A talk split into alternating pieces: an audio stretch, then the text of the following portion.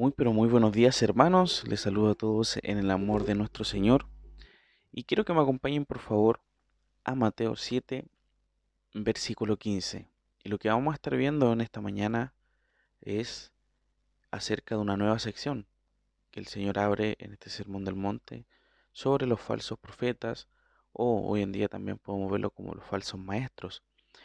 Eh, entonces dice así la palabra del Señor en el versículo 15 de Mateo 7.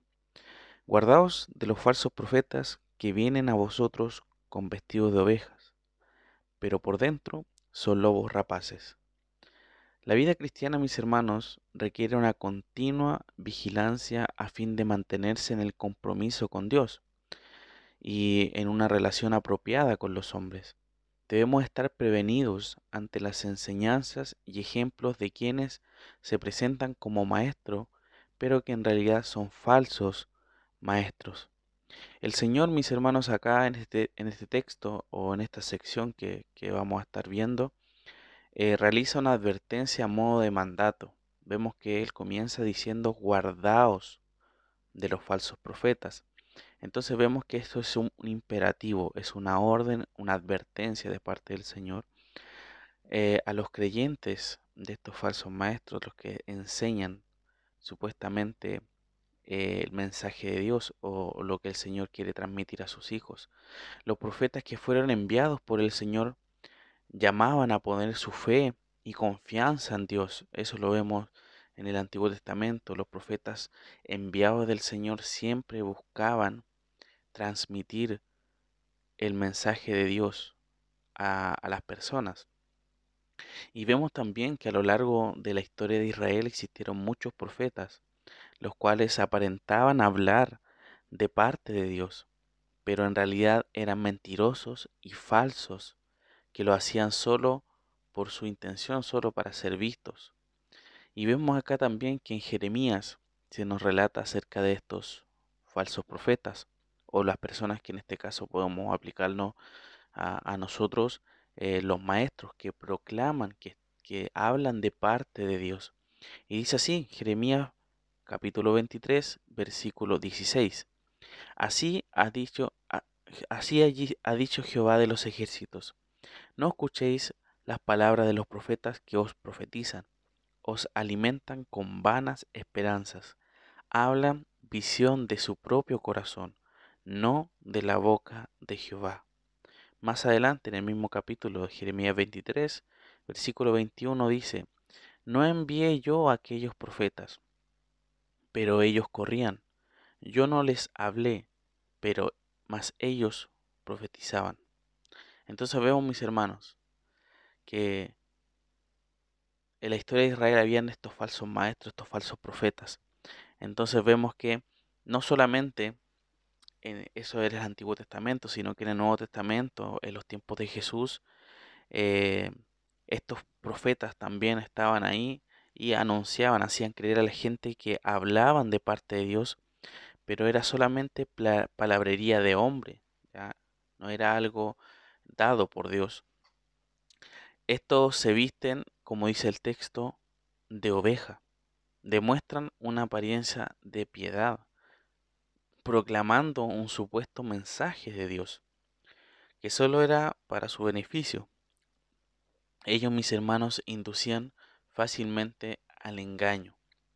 Sin embargo, el Señor declara que son engañadores, que son comparados a lobos rapaces. Entonces vemos que tenían una apariencia de oveja, pero ocultaban lo que realmente ellos eran en su interior, que eran lobos rapaces. Obviamente eh, haciendo esta, ejemplo, esta demostración de los lobos rapaces que por supuesto están atentos para devorar, para destruir eh, a, a, las ovejas en realidad. Ellos se visten para, para no ser reconocidos fácilmente. Entonces, eh, esto no es algo ajeno, mis hermanos, a la iglesia en nuestros tiempos. El apóstol Pablo advirtió a la, a la iglesia de Éfeso que saldrían de ellos hombres que hablarían perversidades. Eso lo vemos en Hechos 20, versículo 28 al 30. El falso maestro, mis hermanos, procura que la gente deje a Jesús y le sigan a Él. Hay quienes hablan al pueblo de Dios mensajes que no son de Dios. Por eso es importante que el creyente conozca al Señor y qué es lo que dice su palabra, para no ser engañados por estas falsas enseñanzas. Entonces, mis hermanos, ese es el llamado en esta hora. Esa es la exhortación de parte del Señor. Que nos guardemos, que tengamos precaución, advertencia ante las falsas enseñanzas que hoy en día no solamente se transmiten dentro de una iglesia local, sino que también a través de las redes sociales, a través de las plataformas digitales que nosotros podamos encontrar predicaciones de personas que realmente uno diga, oh, qué piadoso, oh, qué hermoso, está hablando de esto acá, pero solamente posiblemente está hablando para ser visto. Y créame que hay de esas personas que son engañadores, que solamente tratan de conseguir beneficio de parte de la gente y no demuestran realmente el mensaje del Señor. Entonces por eso nosotros al igual que en aquellos tiempos, tenían que cuidarse de esos profetas que proclamaban el mensaje de Dios. En este caso, hoy en día, los líderes de iglesia son parte de, de, los que enseñan la palabra de Dios y es por eso que tenemos que estar atentos al mensaje que ellos transmitan, si realmente eh, lo que están diciendo es palabra del Señor, sale de la escritura ¿Y nosotros de qué forma vamos a poder estar preparados para eso? Solamente conociendo la palabra de Dios, conociendo al Señor. De esa forma no vamos a ser engañados. Por eso es importante, y es mi ánimo, y, le animo, por supuesto, siempre a que conozca al Señor, que busque su palabra, que lea, escudriñe, para que conozca cómo es el carácter de Dios y cómo o lo que dice la escritura claramente. Posiblemente se pueden utilizar textos de mala forma, por eso es importante también eh, tener un, aprendizaje eh, correcto ya a, lo que es la escritura, poniéndolo en alto, eh, ya que es nuestra autoridad. Así que le animo a mi hermano a que si no quiere ser engañado por, por palabrerías humanas, estudie su Biblia estudie su Biblia para que en realidad podamos estar atentos ante la falsa enseñanza, no solamente como le digo de la iglesia local, sino que nosotros podamos escuchar quizás algún mensaje en otro lugar ajeno a la iglesia.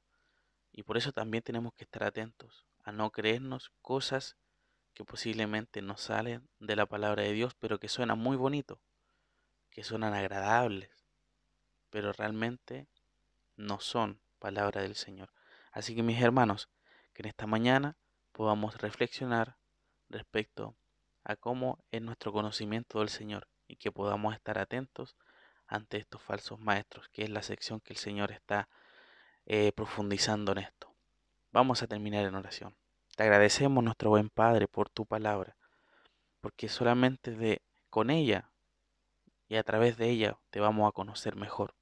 Por eso es importante que la podamos leer y entender. Ayúdanos a poder hacerlo, danos el ánimo de poder escudriñarla y el entendimiento para, por supuesto, poder conocerte mejor. Bendícenos en este día. En el nombre de Jesús. Amén.